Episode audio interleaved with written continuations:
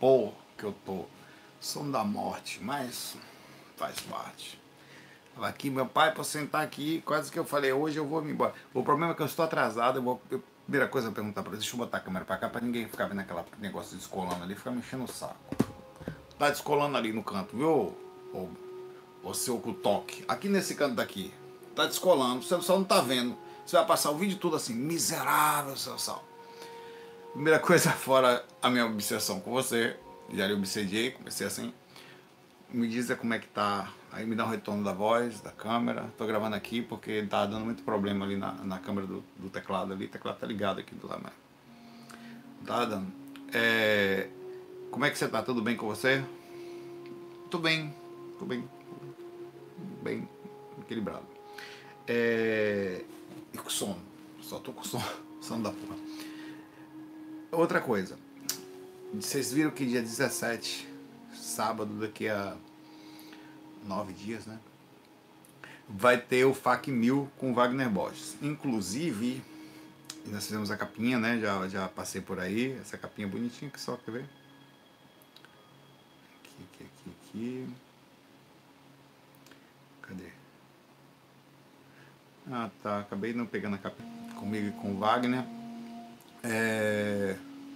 Normalmente vai ser bem simples, como tá aqui, eu vou, só que eu vou, vou fazer uns testes aí, porque eu vou, não vamos fazer presenciais, não. Ele vai ser eu aqui em Recife, ele lá em São Paulo. É, não dá. A outra coisa é que eu vou passar o FAQ, vou pular o FAQ 1000, ou vou ter que gravar, é, vou ter que adiantar aí para chegar lá, ou dar umas pausas, porque já daqui a pouquinho eu tô lá, então ia sincronizar o negócio, não sei como é que vai ser. É, provavelmente eu vou passar um FAQ, eu vou pular para o FAQ 1001, eu vou do 999 para o 1001, e vou deixar uma brecha do, do 1000, entendeu? A festa vai ser tipo assim, casou, mas a festa é depois, entendeu? Aí eu pulo para o 1001, né? E o 1000 especificamente vai ser comemorado com um, junto ao Wagner lá. Então vai ser marcado dia 17, foi a hora que ele podia, sábado, às 8 horas da noite, uma hora, um dia perfeito, né? E é isso, espero que você esteja bem. E vamos. Faco musical não conta, eu não conto não. Faco musical é outra coisa.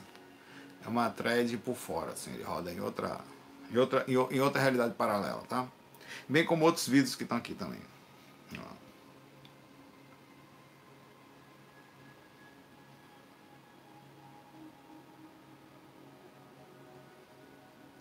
A Juliana Alegre já pergunta aqui. Vamos lá, com som da porra aqui. É, a maioria das pessoas não tem lucidez fora do corpo. Certo, porque elas não tem lucidez no corpo também. Ah, mas são espiritualistas, não. Mas a, a, a... pensemos. A, é uma específica situação. É uma coisa muito específica. É um tipo de trabalho e cuidado e observação que precisa ser treinado. É uma, é uma habilidade de não só manter-se numa proporção de lucidez no corpo, com observação e constante sensação de, de aumento do parapsiquismo, está mexendo energia todo dia, é, com o sistema energético, né, com a coisa funcionando e vencendo esse sistema energético forte. Vê se me avisa essa música tá alta, tá? Vencendo esse sistema energético, então por esse motivo não é tão simples. E na verdade o mais difícil mesmo é o sistema de lucidez. As energias são também, mas a lucidez é foda. Difícil. Mas eventualmente tem. Continuando sua pergunta e não percebem nada. O Espiritismo, ela fala aqui, a Juliana Alegre, que obviamente não é triste. O Espiritismo ensina que ao desencarnados somos socorridos ou assombrados no umbral. Mas a percepção que se, ao desencarnar, né? A percepção que se dá é que todo mundo morre e logo desperta com lucidez no plano astral. Tá, mais ou menos. Essa é a minha maior preocupação em tentar cada dia ser mais lúcido em relação. Sua preocupação é um dia de desencarne, sua preocupação é o dia que chegar o desencarne. Hum. O dia do desencarne é uma consequência do, do, dia a dia, de como você está, sua média, mais ou menos, né? Por isso, assim, se você está triste, mas você não estava. Eu não sou uma pessoa assim. Há 10 anos eu estou assim. Na pandemia, aí eu tive uma variação não se preocupe, você vai sair de boa na lagoa. O problema é manter-se numa proporção grande de falta de paz. Aí isso seria a sua preocupação. Ela continua. em, a, em ser mais útil em relação à espiritualidade. Minha pergunta é: esse ensinamento está correto? Na verdade, a maioria, a maioria fica no plano espiritual dormindo até reencarnar. Não, não. Você está dizendo que depois desencarna, a lucidez é total. Pensemos. Não ficando em zona inferior, você, que, que mesmo em zona inferior, os espíritos sabem que desencarnaram. Estão, às vezes, sabem, eu morri, mas estou aqui. Eles surtam, é um surto. Cara, as pessoas surtam, velho. As pessoas surtam, elas surtam. Nós aqui surtamos. Nós temos momentos de estresse, momentos de. Tem gente que surta para valer. Perde a estribeira, tem que ir para o hospital, né? tem que hum, ser ajudado. A gente, tem gente que surta em outros pontos, na personalidade, em momentos da vida, tem uma variação eventualmente comportamental. Então, no astral, apesar de ser difícil de entender, a mente ela surta de forma emocional, é um impacto muito difícil de controlar. Você consegue ver casos assim, mas no astral é mais comum.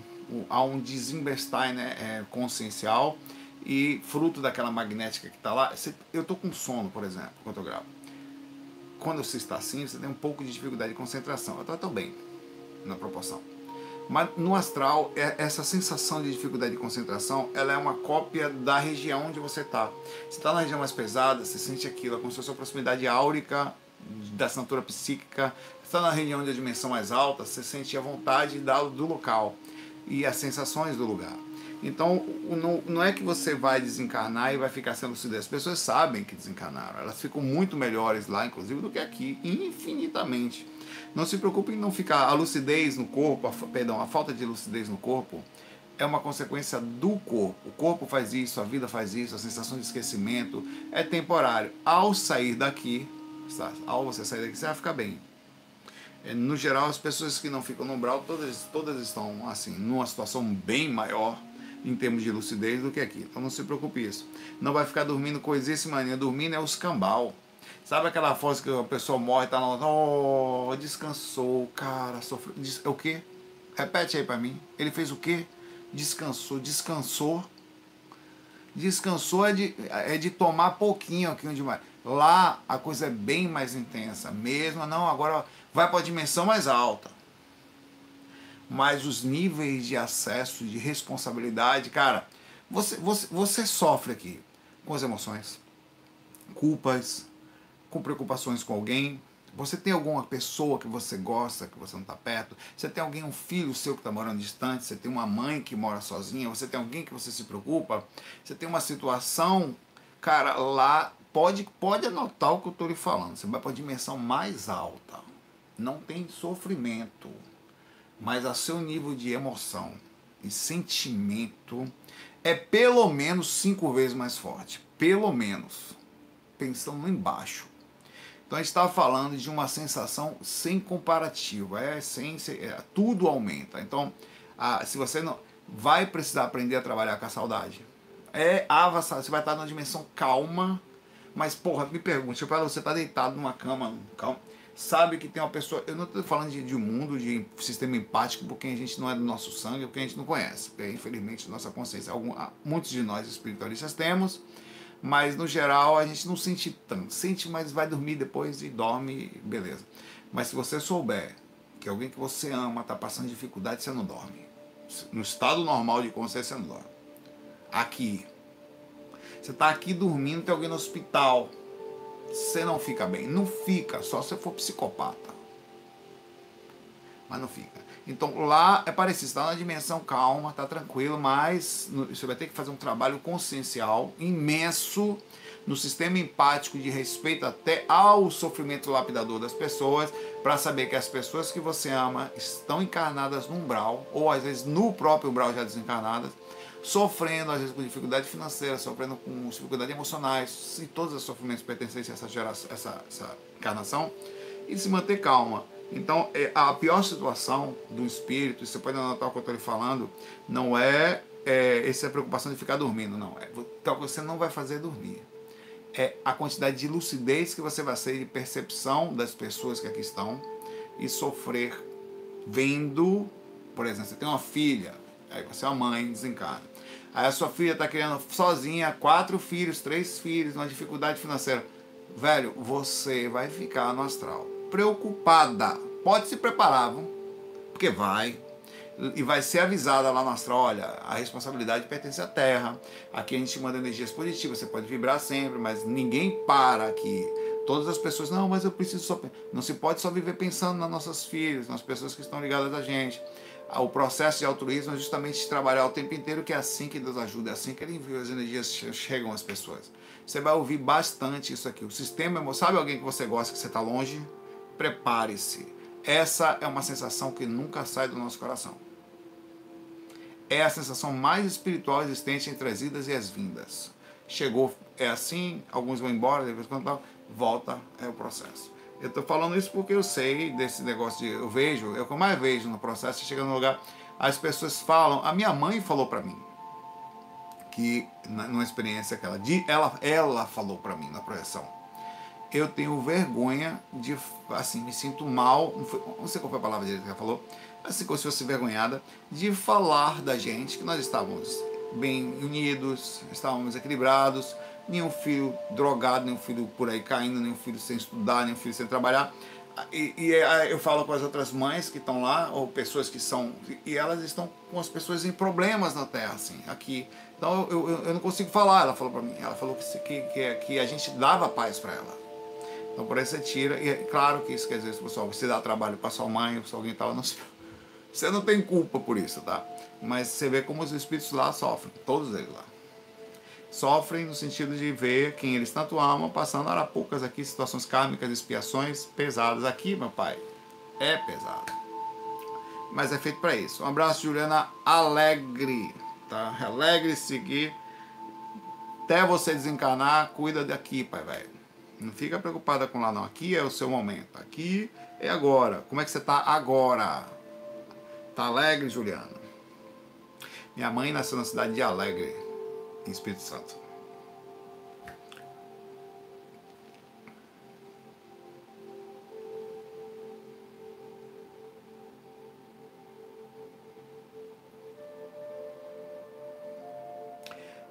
O, Neo, o Nelson, Nelson, eu ia falar Neura.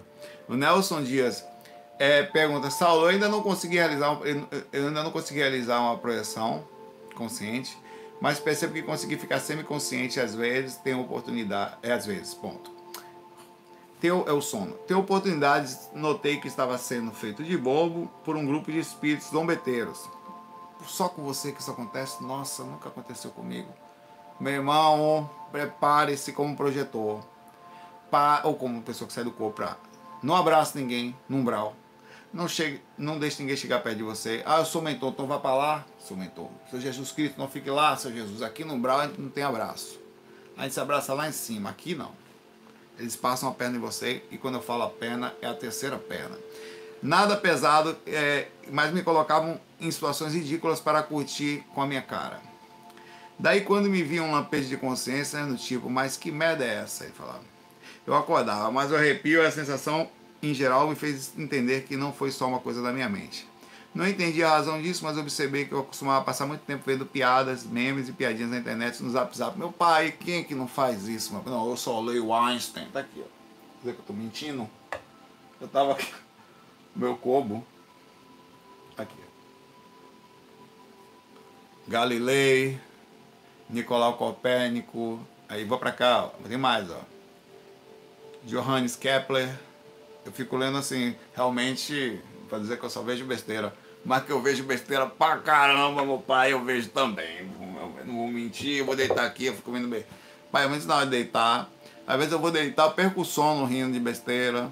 Né? Todo mundo é assim, não se culpa muito não. Não vem, não minta não, dizer que você não fica vendo. Não, eu não, só estudo. Que você não vê uma besteirinha aí ou outra aí. Não, não minta não, viu?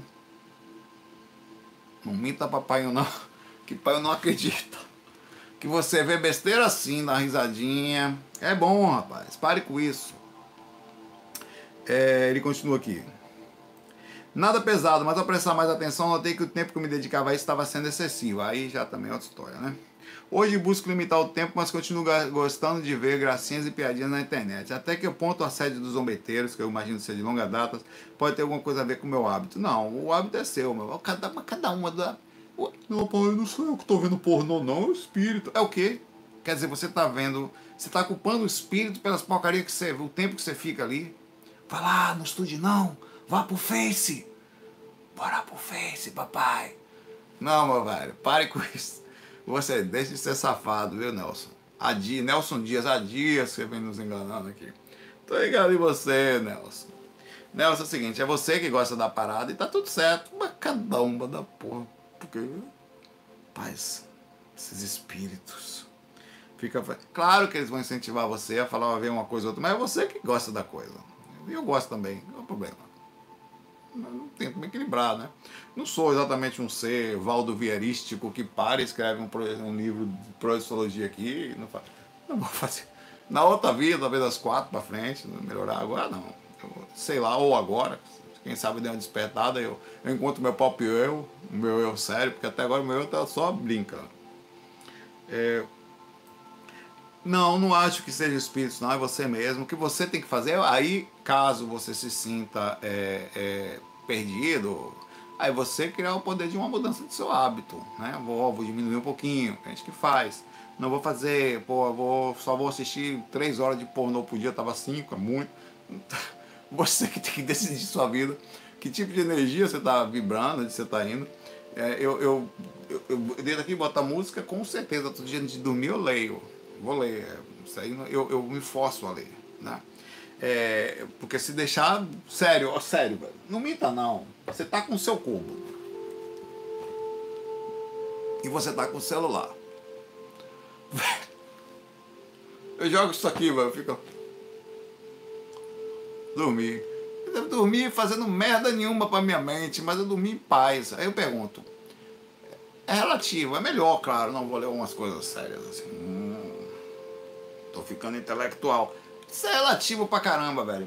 Eu, eu, eu, gosto muito de relaxar também, ao mesmo tempo me forço um pouquinho a, a, estudar. Eu me faço, a leitura é importante, acho que a gente tem que estar buscando sempre informação e você tem que mudar seus hábitos. Os hábitos que, para mim, é o seguinte: melhor do que mudar hábito, que, eu, que, é, que deve ser feito, é você sentir paz em qualquer coisa que você for fazer.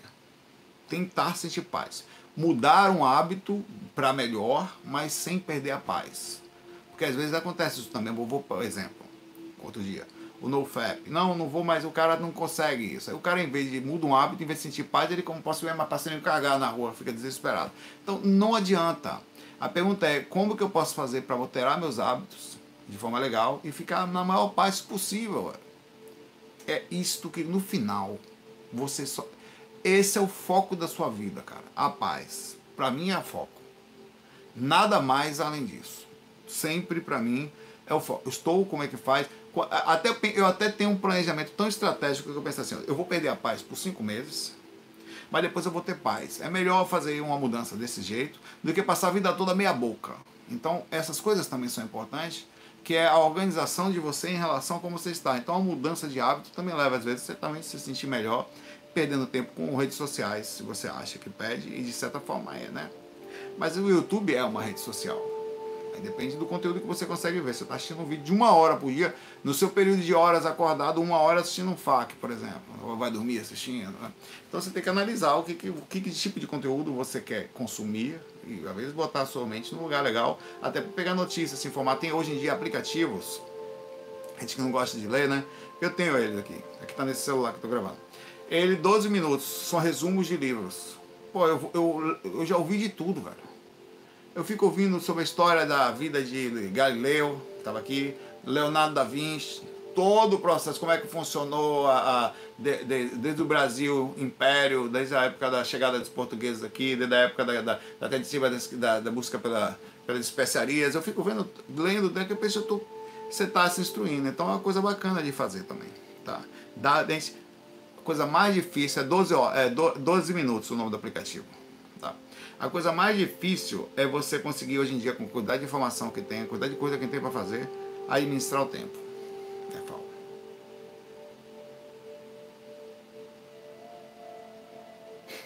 A Carla Buquerque aqui faz uma pergunta aqui. Nunca fui respondida. Como? Como fazer para circular energia no frio do Rio Grande do Sul? onde tem que dormir de meia e cobertor. Rapaz, eu vou lhe dizer uma coisa, amiga Carla. É mais fácil sentir as energias no frio do Rio Grande do Sul no que no calor de Recife. Meu pai tem que dormir de, de ar-condicionado aqui, velho. Ar-condicionado tá ligado. Eu tô com frio um pouquinho porque tô com ar-condicionado. E eu só consigo sentir as energias por causa do ar-condicionado, tá? Em, e outra coisa, tá em 26 graus. e tô com frio, meu pai. Eu sou meio fiorento, né? É. E porque o miserável bate aqui, velho. O vento bate aqui em cima, velho. Porra, Saulo, que porra é essa? Não me julgue, não. Vamos. Você vai um umbral do calor. Meto você no inferno daqui para ali. Deixa, deixa eu com o meu calor em paz aqui. Mas eu digo assim, eu daqui a pouco abaixo mais, eu durmo com 23. É que tava frio batendo aqui. Mais ou menos, eu durmo 23, é a temperatura que eu coloco. Mas e com vento não direcional, senão não tem condições. Por que, que eu estou falando isso? Com muito frio é incômodo. Realmente é incômodo. Eu acho que em lugares como esse, que está dando 4 graus, velho, o lugar está dando 10, sei lá. Pô, você está com 4 graus, tem que ter aquecedor dentro do grau, tem que ter aquecedor, né? Porque você não consegue nem se mexer, porque eu, eu, eu, eu, eu vai num lugar desse, você para na cama, não me mexo mais, porque eu, só para esquentar a área que eu já tô já é difícil. A, a parte da cama que fica fria. Né? Frio demais já não é bom também. Então por isso que eu acho que, que tem que ter. Eu, eu dormiria de cobertor e aí iria ser assim. É a forma como eu faço assim. Né? Dormiria de cobertor. Aqui eu me cubro às vezes, depende, às vezes não. Agora, eu, ontem mesmo, ontem eu dormi coberto, anteontem descoberto, hoje eu não sei, depende. Desde aqui eu sinto como é que tá, aumenta a temperatura um pouco, até chegar num clima que eu consiga ficar descoberto que é melhor. O cobertor, por menor que seja, eu sinto uma pequena variação no sistema energético. É bem pequena, não é suficiente para parar não, tá? Mas no, o cobertor ele tira um pouco. Mas o meu pai entre o frio e perder um pouquinho, eu me cubro até, até É difícil, mas você consegue. Não é problema não. E digo a você mais, é mais fácil sair aí com frio e botando o cobertor em cima do que estar num lugar quente como Recife sem ar-condicionado, com calor muriçoca, se estiver pegando, é mais difícil sentir as energias no calor do que no frio, tá? É, é impressionante. É melhor. Você, você vai sentir melhor. O frio, ele, ele desencadeia algum arrepiar, aquela coisa de... Aquilo desencadeia o sistema energético, tá? Pode colocar cobertor, que é pior do que o calor. Calor é pau. Calor não tem jeito, cobertor. Porque o frio, você bota roupa. O calor, você faz o quê? Tira o corpo fica pelado de si mesmo, joga o corpo fora. Rapaz, não veio a hora de sair de mim mesmo. Nem pelado eu quero ficar, ficar despelado. Calor não tem o que fazer, velho. Frio você bota um bocado de roupa e vai pra rua. Calor não, calor não pode tirar o corpo. Calor é pau, velho. E, e calor, é, é, a gente acostuma também, né? Aqui, mas. É pau. Abraço aí pra você, Carla. Faça as técnicas. Não pare não. Com frio, com o que for. Pare não.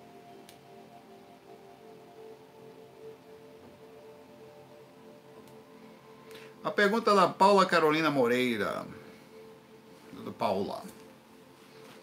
Saulo, eu tenho um ex que é um psicopata.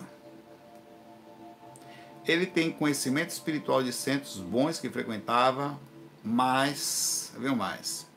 Mesmo assim, faz mal a todas as namoradas que tem. Qualquer psicopata, meu pai, onde passa, faz um estrago. Qualquer um.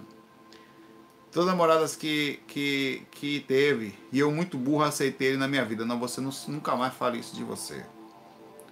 Você não tem noção do poder de convencimento de um psicopata. Devia ler sobre o assunto. Já leu? Eles fingem amizade, eles fingem proximidade, eles fingem tudo que você. perfeitamente. Você se sente tão. Eles são super é, carismáticos, é, sorridentes e, é, e, e, sentem, fingem sofrer, fingem. Normalmente, você reconhece o psicopata, vou dizer você por um ponto. Tem um ponto falho, tem dois, mas são bem característicos. Sempre tem um drama, um melodrama na situação. Eles criam um melodrama.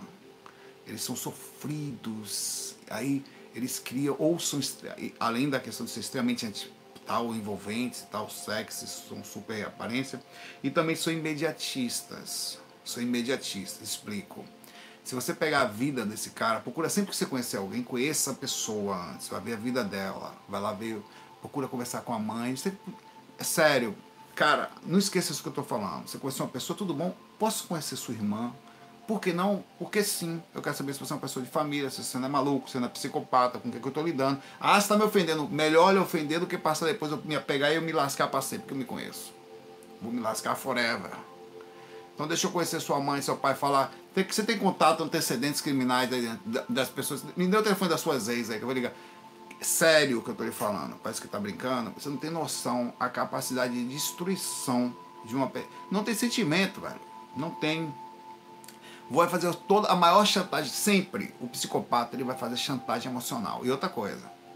Eles são santinhos. São santinhos. Eles, eles fazem. Você não desconfia que eles são. Esse meio da espiritualidade que nós estamos aqui, esse meio de, da bondade, eles estão em cargos de direção.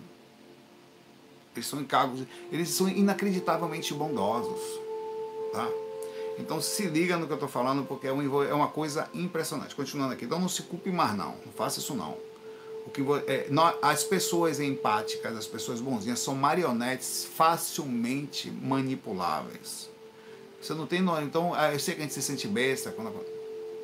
Não se sinta mais, não. Pelo contrário. Só não seja mais boazinha de vir com essa conversa. Ah, é boazinho, bonzinho é o escambau. Deixa eu falar com a sua irmã, com a sua ex, ter o seu pai. Como é essa pessoa aí? Não, rapaz, saia. Vai por mim. Continuando. É, as condições deles são péssimas, perdeu onde morar, não tem nem luz, nem vive perdendo tudo, virando mendigo. Tudo. É, é esse melodrama que também faz parte. E eles usam isso, viu? Ah, porque não sei o quê, porque estou precisando, porque não tem recurso para não sei o quê, porque aconteceu um cachorro que morreu, porque gente vai fazendo não sei É um drama para conseguir recursos. É sempre envolvido com o negócio. Toda essa, essa perda. Pode ser karma devido às suas ações? Karma quem? Suas ou dele? Não entendi essa pergunta aqui pode ser karma, toda, toda essa perda deles, ah, sim, eles sofrem karma. Entendi. Eles sofrem karma. Sofrem pesado, tá? Só que eles não sentem nada, viu? O psicopata não sente, não. Ele só sente quando é pego. É pego. Você sabe quem é que sai mais rápido da cadeia? É o psicopata. Ele é tão metódico e tão, e tão especi que ele sabe que sai o bom comportamento com um sexto da pena. Então ele é o mais comportado da cadeia. E sai por bom comportamento. Ele, ele, o negócio é que eles é impressionante. É, mas ele não aprende e não quer se tornar alguém melhor. Psicopata é um, no, são duas explicações. Do sentido físico, eles não têm, não têm, não têm cura. E espiritualmente, ele já, como já vem assim no plano espiritual, o corpo é formado já com defeito. Não há saída. Ele não é que ele não quer, ele não vai mudar. Ele vai dizer você que vai, mas não vai o psicopata, até onde nós entendemos até hoje, desde o começo da encarnação até o final, não tem cura. Não tem. Ele vai sair na próxima vida, a formação do próximo corpo, das repercussões, aí que a gente vai ver como é que vai ser. Na dança, ele nasce com um sistema é, de límbido, sei lá, sistema de, de, de observação emocional, empático, comprometido. Não vê.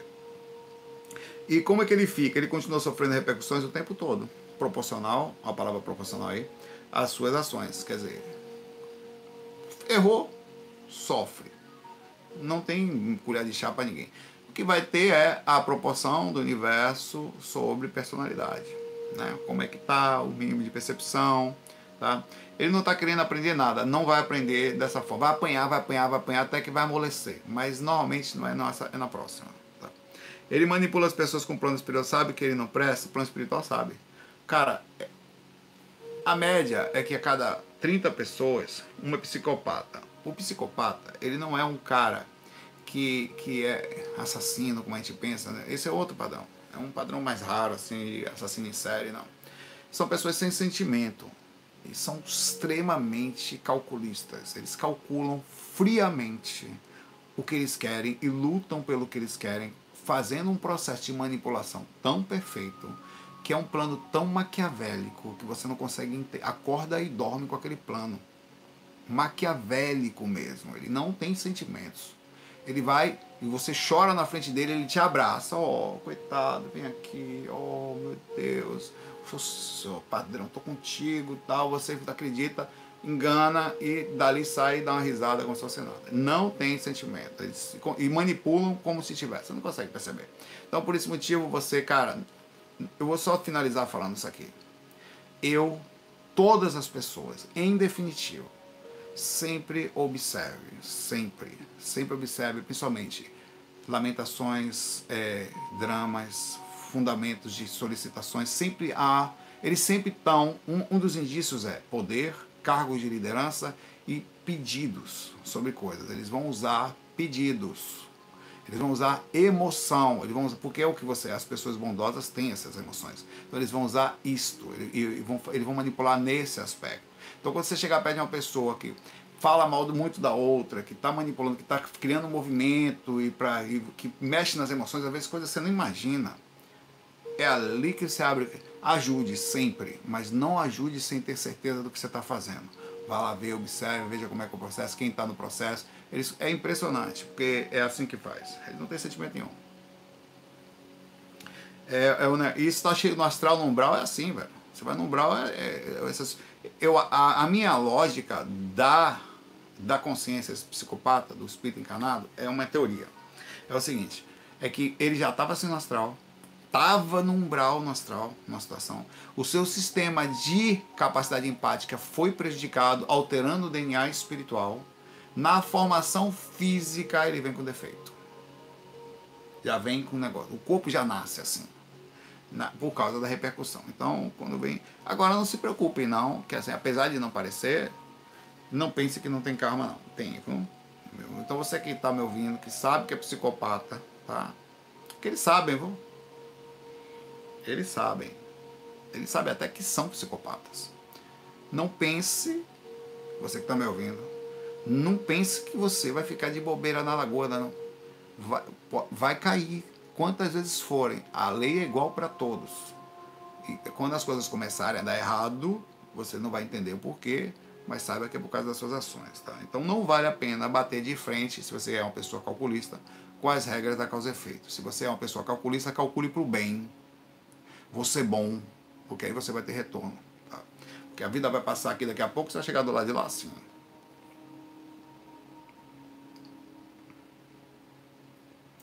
Um abraço aí, força aí, amiga Paula. E se liga nas próximas aí para não cair do cavalo de novo. Não entre em charminho, não entre, não entre em conversinha de drama.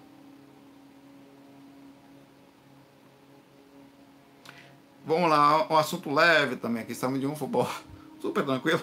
Saulo, eu tenho uma sogra há 17 anos, eu acho. E que tem algo que me deixa inquieto. Nunca vi uma sogra deixar alguém inquieto. Não estou entendendo isso. Por que isso? Que drama é esse? Sogras são seres de luz, calmos, onde você chega na beira da pista e fala, vá! Brincando. E sempre guardei comigo. Ela é uma pessoa maravilhosa, eu tô com medo do mais, repare. Não vai ter mais não, né, irmão? Ela é uma pessoa maravilhosa, coração bondoso, eu tô, eu tô lendo. E sempre disponível para ajudar, ponto. Não teve mais, ó. Que menino bom. Porém, falei, velho. Pera aí. Eu falei. Porém, e o mais, contudo, todavia. Opa aí, opa aí, que, que ser. Olha, chama sua sogra para me ouvir aí que vou adivinhar? Olha, minha sogra é uma pessoa maravilhosa. Tem um coração muito bondoso, sempre disponível para ajudar. Porém, ah, meu pai, você perdeu sua sogra. Não bote ela para ver o vídeo não, que vai dar merda, vai dar merda. Ela me causa sensações ruins. Eu consigo sentir antes que meus olhos a vejam e vejo ódio sem explicação. Ela me desperta esse sentimento há 17 anos. Você vê que um amor verdadeiro, assim. Dividido, né? Tem a parte boa e tem a parte do demônio. Tranquilo. Me sinto culpado. Ela merece todo o carinho. E tento fazer limpeza mental quando a vejo. Sogra bonita, sogra legal, sogra de luz, filha dos demônios. Não! Sogra calma repetindo a frase do hiponono, hip, hiponono. Sinto. É, tem, respondendo a frase de mudança de energia, muito bem. Sinto muito, me perdoe, eu te amo, sou grato. Tem várias frases assim. E sinto é, é, através da neurolinguística, né, que é um processo de regravação com entradas do consciente ao inconsciente. E você sinto melhorar, mas não passa. Olha, vamos conversar um pouco sobre situações sográsticas. Sua sogra, é, assim como qualquer outra pessoa, não tem a ver com a sogra somente. É, tem gente que a gente não tem culpa e é importante falar dessa forma assim simples. Tem gente que carrega um magnetismo estranho. Tem, peraí, tem gente que irrita a gente. Ou não tem? Ou tem gente que tem gente que irrita, velho. Só a presença da pessoa você fica nervoso, velho. Você conhece alguém assim? Sem, sem, sem, sem, sem. Você já percebeu que independente de sogra, que aí tem casos de. Mas tem gente, velho, que, que ela tem uma magnética presencial que, velho, é irritante a presença daquela. Eita, pô, chegou fulano, eita, porra. Que sa... Entrou a moléstia no ambiente. Tem gente que é assim, velho. E aí o que que acontece? As pessoas mais sensíveis, quando você chega perto. A hora de. É, a hora é assim. É, ninguém faz isso porque quer. Sua sogra não tem culpa, não. Direta. Tem responsabilidades.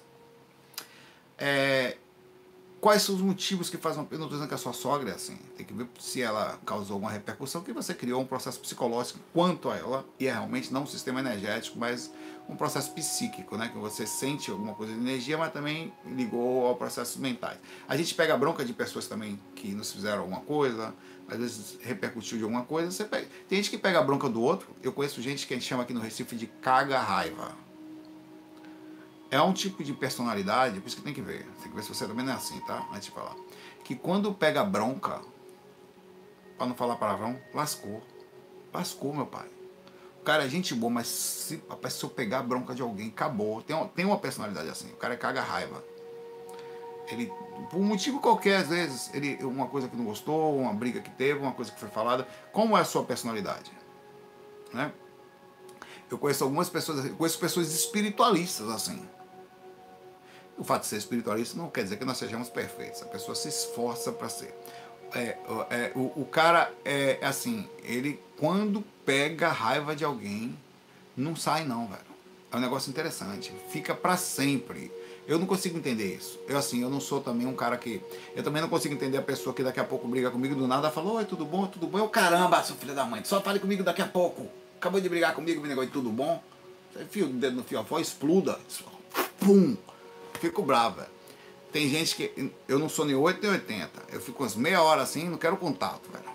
Preciso de uma meia, assim, meia hora, uma hora para voltar. Eu, e volto, não esqueço mais, nem lembro do que aconteceu. Agora não vem negócio de tratar-me mal, não. Depois vem dar um abraço. Vai abraçar o cão. Eu não. Não sei como você. Mas tem gente que é assim. É, é, daqui a pouco passa, nem lembro mais o que foi. O meu problema, inclusive, é esse. Eu já não lembro o que aconteceu. Eu, acontece de novo, eu não lembro depois que aconteceu. Vai acontecer mil vezes. Eh, mas não vem com esse negócio. Mas tem gente que se você der um berro naquela pessoa uma vez só, só faz uma vez. Só uma. Ali acabou, acabou a amizade mesmo. Acabou a conversa, acabou, estritamente profissional. Isso aconteceu lá na empresa. Tem um cara, eu consegui eu consegui dobrar o cara. Eu já contei. Essa pessoa não fala com quase ninguém lá na empresa. É, é, quase ninguém e, e aconteceu uma coisa que acabamos por discutir. Uma besteira. Fui dar informação da diretoria e na área de TI, né? Pra avisar. E a pessoa não gostou e tratou mal. Aí eu me pegou num dia meio de, como você fala aqui né, também no Nordeste, de ovo virado. Aí eu respondi, aí na hora assim, mas eu respondi educado, né?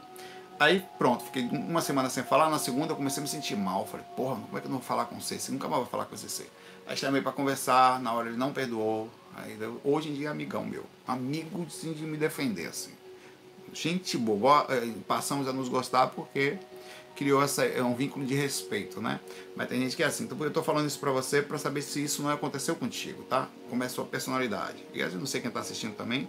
Pra você não definir, não processar que ela tem energia ruim, porque ela tem uma falta de respeito. Pensar assim, né? Ou processar assim, pode ser até um errado, erroneamente uma direção. Mas tem gente que tem, velho. Tem gente que tem um magnetismo tão forte que ela causa irritação. Quando você chega perto, você começa a se irritar. Você quer sair de perto. Você gosta da pessoa, você fala, pô, você fica. Aí você sai de perto e se arrepende. Porra. Caralho, velho, eu vou pra lá, vai passar tudo bem. Vou, quando eu for lá hoje, eu vou fazer, sei lá, vou lavar louça, eu vou levar um bolo, vou, fazer um presente pra pessoa. Aí você chega do lado, volta tudo de novo. Porra, que raiva da porra dessa pessoa que me deu de novo.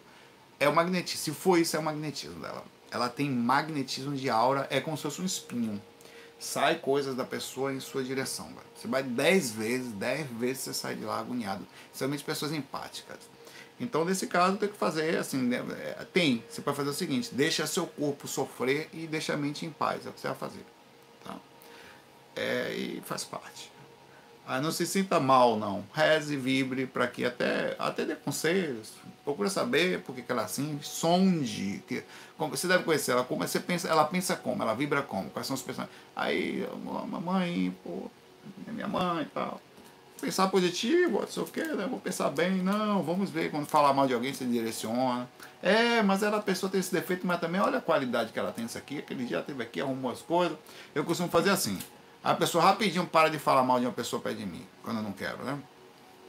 A pessoa vem para desabafar comigo, para falar mal, eu fico ouvindo um pouquinho, né? Porque. Aí quando começa demais, eu começo, a, eu começo a falar das qualidades da pessoa, ela desiste. Que ela queria alguém que falasse mal, eu falo bem, né? Aí vai embora. Um abraço. E força aí com você aí, Valentim. Valentim andando.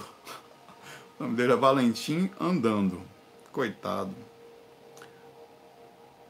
Engatinhando.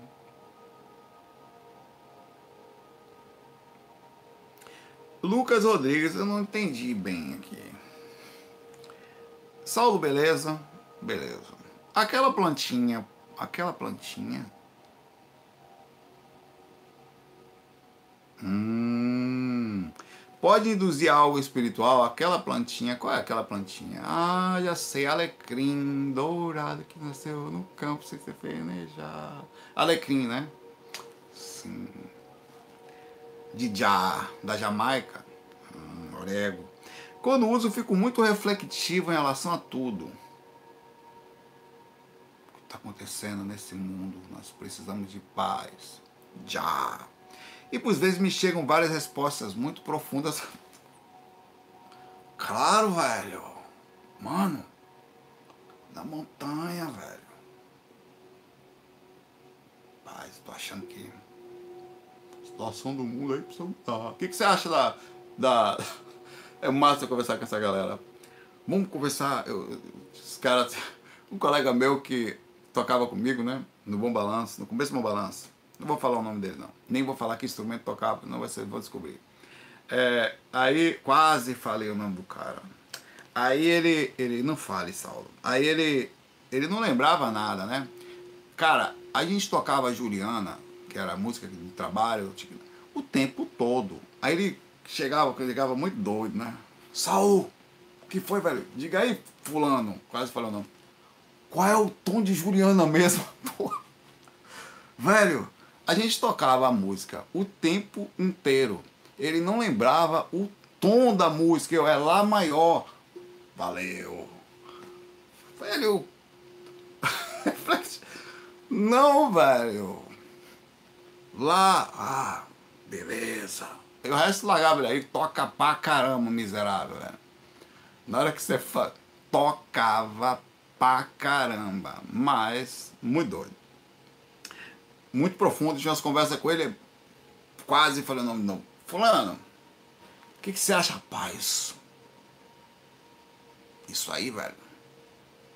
Isso é bom. Conversava sobre viagem astral, ele enlouquecia aqui comigo. Adorava conversar comigo ali. É, pode ser que meu mentor, minha própria consciência, não. Vamos falar sério. Eu brinquei até agora, tá? Mas vou falar sério. Você tem uma alteração consciencial, tá? E elas não necessariamente são negativas. A maconha especificamente, ela dá uma diminuição de percepção e uma abertura em alguns aspectos que você diminui mesmo, você senta numa lombra, velho. Há uma sensação de, de tanto que ela é usada de, por outros aspectos de forma medicinal, porque é calma mesmo. tem gente que não toma remédio, não. No Canadá, isso aqui não é apologia, não é nada, já medicinal no Brasil já é permitido. No Canadá, as pessoas podem fumar nem sendo medicinal. O cara pode ter seu cigarrinho andando pela rua, como eu vi. Eu fiquei muito doido no Canadá, velho. O cara andava do outro lado da rua, meu pai. Um cara que passa fumando maconha do outro lado da rua, a rua inteira cheira o que ele está fazendo, meu pai. Eu passava no processo. Então, a gente está falando de, de coisas que estão acontecendo.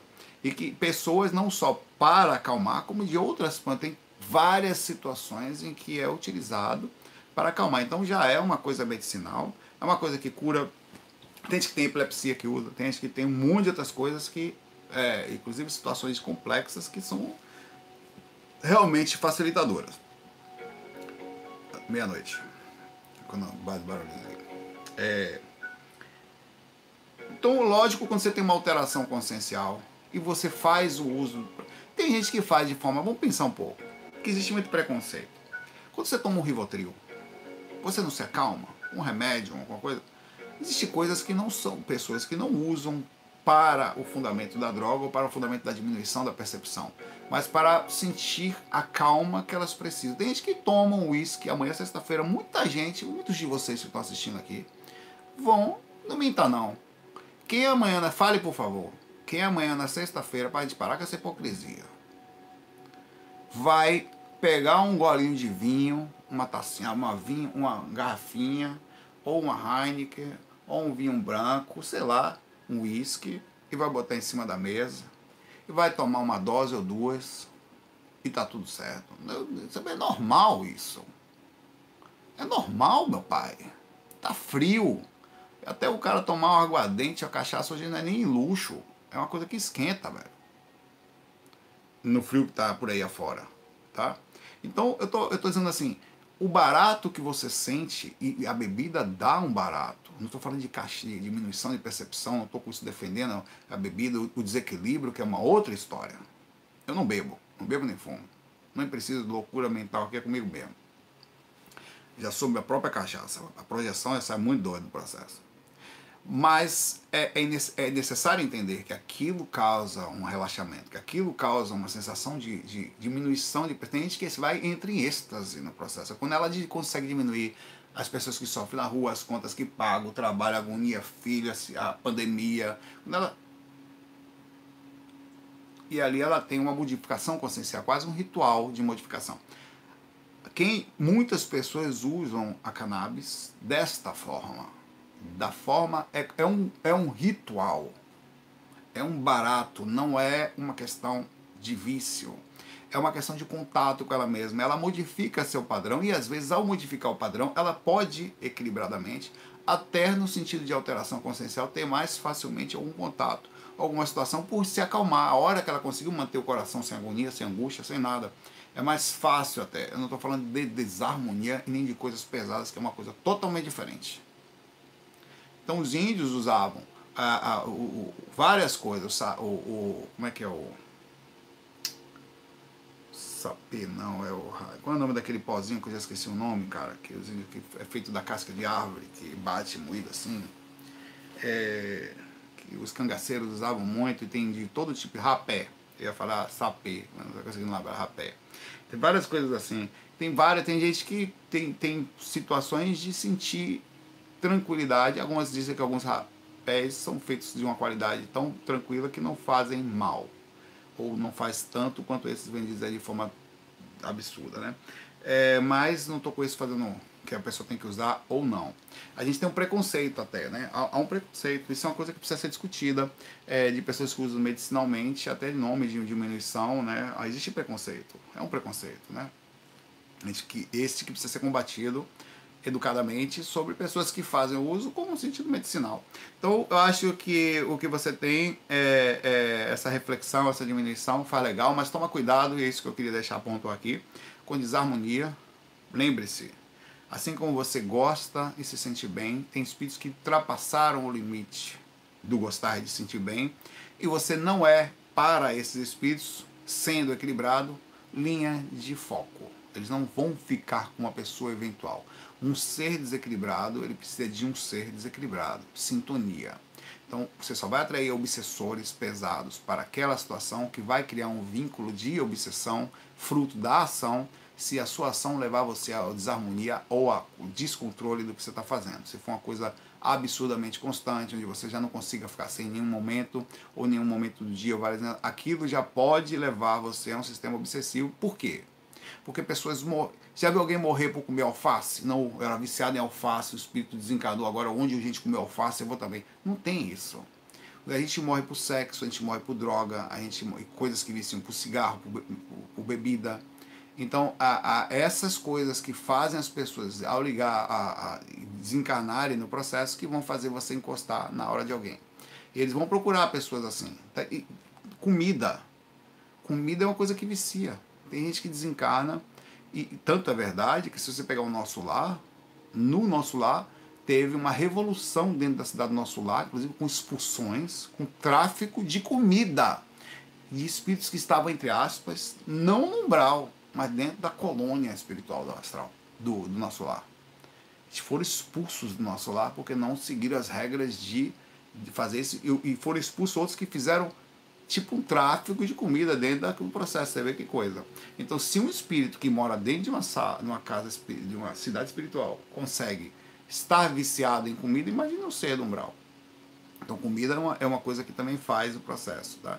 Que a gente também tem que ter equilíbrio sobre as ações. Tudo que vicia leva ao desencarne, tem possibilidade disso. Eu estou falando isso só porque eu gosto de pontuar, a, a, eu sou super tranquilo sobre as atitudes, dentro dos limites da, da, do bom senso, mas gosto de pontuar aqui claramente a desarmonia e depois não vem dizer que não vai passar pelo processo obsessivo, que passa, né?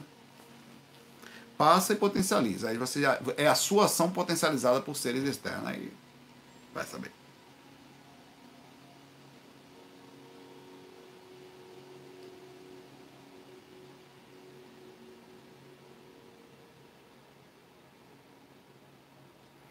Ó, o Elvis fez uma pergunta aqui, interessante.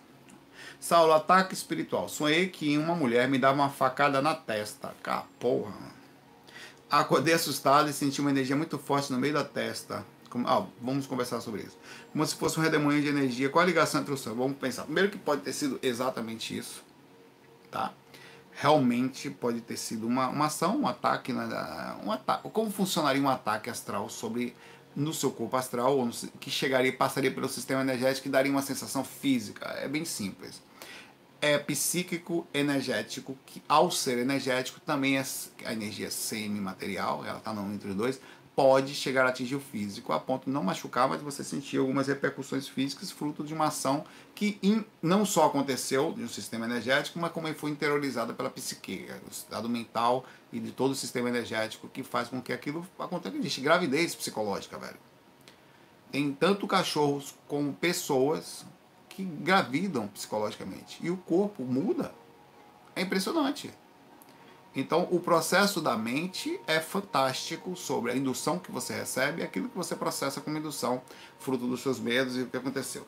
Fora isso da, de, de, do processo, também pode ter acontecido uma outra coisa bem mais simples, que você sofreu, na verdade, uma alteração de, no seu frontal, não estando acostumado com a abertura do frontal, estou falando, você teve um onirismo de que um, um mentor, alguma coisa, falando assim, chegou para o seu frontal para tentar abrir, sentiu uma repercussão, você criou a imagem de que tomou uma facada no frontal. Já aconteceu as duas coisas comigo, não no frontal, mas em outras partes do corpo, onde as pessoas trabalhavam nos chakras, eu sentia dor no esplênico, você talvez achei que alguém tinha pego a mão enfiada no meu esplênico assim, eu começou a doer, não era, era uma mentora dando um passe no meu chakra esplênico. E doeu, senti uma dor, que é uma repercussão comum do chakra umbilical e pode chegar a sentir uma reação energética, parece que dói. Tá? Então não foi, eu achava que a pessoa estava me machucando. Então muitas vezes você pode ter tido uma repercussão assim. E no processo onírico de defesa, você sentir que foi uma facada que você tomou. E por isso que é importante ter calma e analisar direitinho, tá? Para não ficar em loucura aí, Elvis. Um abraço para você.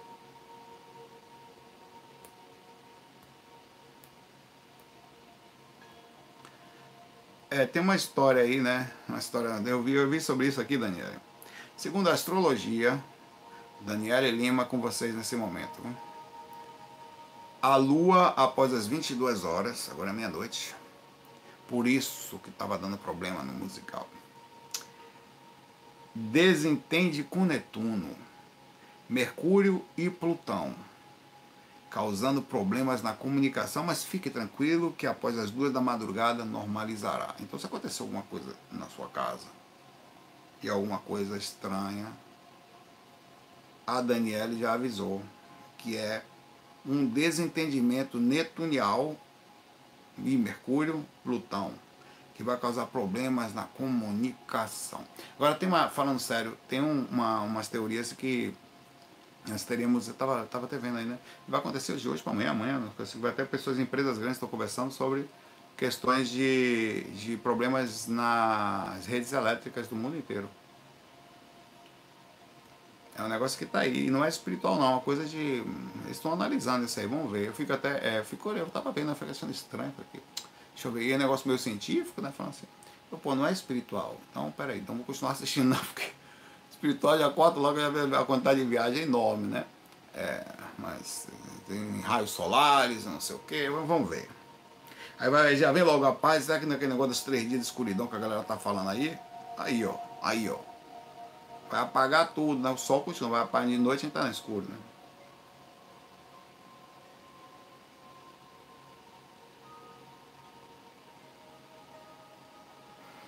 Paulo Pascoal faz uma pergunta aqui, senta. Antes da gente ir embora. Uma dúvida populacional. Hoje em dia temos 7 bilhões de encarnados, quase, é, por aí, um pouco mais de 7 bilhões, 7,5, por aí e 21 bilhões de desencarnados. Onde foi que você contou isso? Ah, porque são três. É, tá bom, desculpa. Há 300 mil anos atrás surgiu o Homo sapiens. Esse total de encarnados e desencarnados já existia. Existem marcas de botas de milhões e milhões de anos atrás esmagando umas trilogias e, e, e lado de marcas nos pés dos dinossauros. Essas almas não vieram de outras civilizações extintas. Paulo, você anda aí com nosso amigo ali, viu? Paulo, Paulo. Cadê ele? Aquela plantinha do Lucas, Paulo. Aquela plantinha lá? Tá. Mas tô brincando, Paulo. Eu entendi sua pergunta, Paulo. Olha, não, eu não acho que tinha essa quantidade toda de espírito, digamos assim, naquela, eu não estou nem falando, eu não estou nem falando de dinossauros, né, obrigado. Eu não estou nem falando sobre é, questões de, de quebra de tempo e espaço, realidade paralela, não. vamos pensar cronologicamente em uma realidade só. Naquela época, tá, não tinha 21 bilhões, no caso não seria só 21 bilhões, seria os 21 bilhões menos 6, 6 bilhões e 700 mil espíritos. Se fazer calcular aí, vai dar quase 30 bilhões de espíritos sem fazer nada no astral. Não ia acontecer isso. Não. Então essa galera estava em outro lugar, tendo sua vida, aqui seguindo, ou eram bichinhos, ou eram dinossauros. Por que não? Se você parar para pensar, 300 mil anos atrás, eu podia ser um tiranossauro Rex aí de bobeira, né? Um Velociraptor, ou porque só o bicho grande. Podia ser a formiga também, a lacraia, vai lacraia, né? Ou estávamos em algum lugar distante daqui também, sei lá, meu velho. É, então é difícil dizer, é, é difícil processar esse tipo, porque a quantidade de variáveis não dá para saber, velho. Sinceramente, ô Paulo, você tá pensando que o seu pai do Paulo fica em casa, velho? Pensando, mano. É, ele, é, mas eu, eu, concordo contigo, Paulo, sobre a questão de, disso. E essa, essa sua matemática, que faz sentido, ela, ela, ela é uma coisa que me faz pensar no sentido cronológico. Falo isso sempre. Partindo do princípio que nós estamos, não tem realidade paralela e nós estamos vindo daqui para cá. E não tem como voltar, quebrar tempo e espaço também. Vamos pensar simples, por enquanto. Se a vida é só da forma como nos é falada, assim, já desencarna aqui, fica um pouquinho desencarnado, encarna ali. Eu estava aqui agora, mas eu estava ali. Então você está fazendo uma linha de tempo. Partindo desse princípio, aquela conversa de que ah, eu já nasci 100 vezes na Terra, não nasceu não. Como assim? Nasceu onde 100 vezes na Terra? De, ah, não, da época de Jesus para cá, o máximo que você podia nascer, mais ou menos, era 20 vezes. Assim do princípio que você ficou mais ou menos 50 anos encarnado, 50 anos desencarnado. Vamos pensar mais ou menos, é uma média. 50 lá, 50 cá. Então o máximo que você fez foi encarnar 20 vezes. E se você pegar quase 8 bilhões de pessoas que estão aqui hoje, no comparativo da época de Jesus, já falei isso, ia dar menos de 3%, 150 milhões de pessoas na Terra. Se você pegar um montante do que está lá e tentar colocar 8 bilhões de pessoas em casa, mais os 21 que estão esperando lá fora, que é mais, não é só 8 bilhões, não, tem 21 lá fora que fica esperando. Você pegar quase 30 bilhões de espíritos para encarnar 20 vezes de Jesus não cabe quantidade de gente encarnando com corpos aqui, não cabe. O que não cabe, não dá para ter 20 vidas aqui, não dá nem para ter uma, se você fizer o cálculo para todo mundo, talvez dê uma ali, outra aqui, desencarna lá, tal, duas no máximo. Então, a matemática não fecha, que leva em consideração que ou somos seres extraterrestres, o que é superódico, ou estamos encarnando quebrando tempo e espaço. Aí você encarna no passado, encarna no futuro, ou encarnamos em realidades paralelas, que aí já independe, são threads diferentes, onde muda totalmente o processo. Pode estar até na mesma cronologia, é, tempo cronológico, mas em outra realidade paralela, tá? Então, é muito pertinente o seu cálculo, tá? Não saiba que essa plantinha que você usa, ela faz você ficar inteligente. Eu penso essas coisas também, sobre a questão disso. É...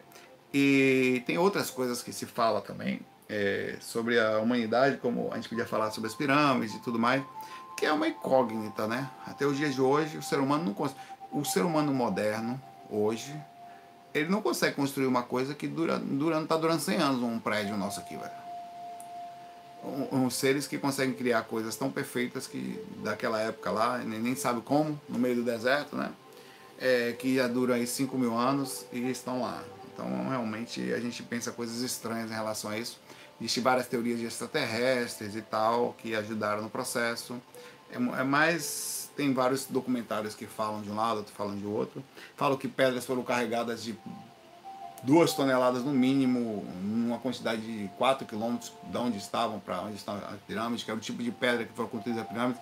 Só existe a 4 quilômetros de distância dali, o que daria um trabalho enorme para que uma quantidade grande de escravos conseguisse pegar, sei lá, 2 milhões de pedras e levar até ali. Então, é, é de 2 a 100 toneladas de pedras, imagina, cada uma, né? É um absurdo. Então, ninguém consegue entender como é que aquilo foi feito até os dias de hoje. Até tem algumas tentativas. A gente também está sobre com ajuda. Né? É isso, Paulo Pascoal. Eu sei, você viajou, eu também viajei. Vocês têm a plantinha aí, eu tenho minha plantinha mental, tá? São 2 milhões e 300 mil blocos. Obrigado aí, Marcelo. Marcelo, como é seu nome? Marcela, né? Sei lá, Marcelo.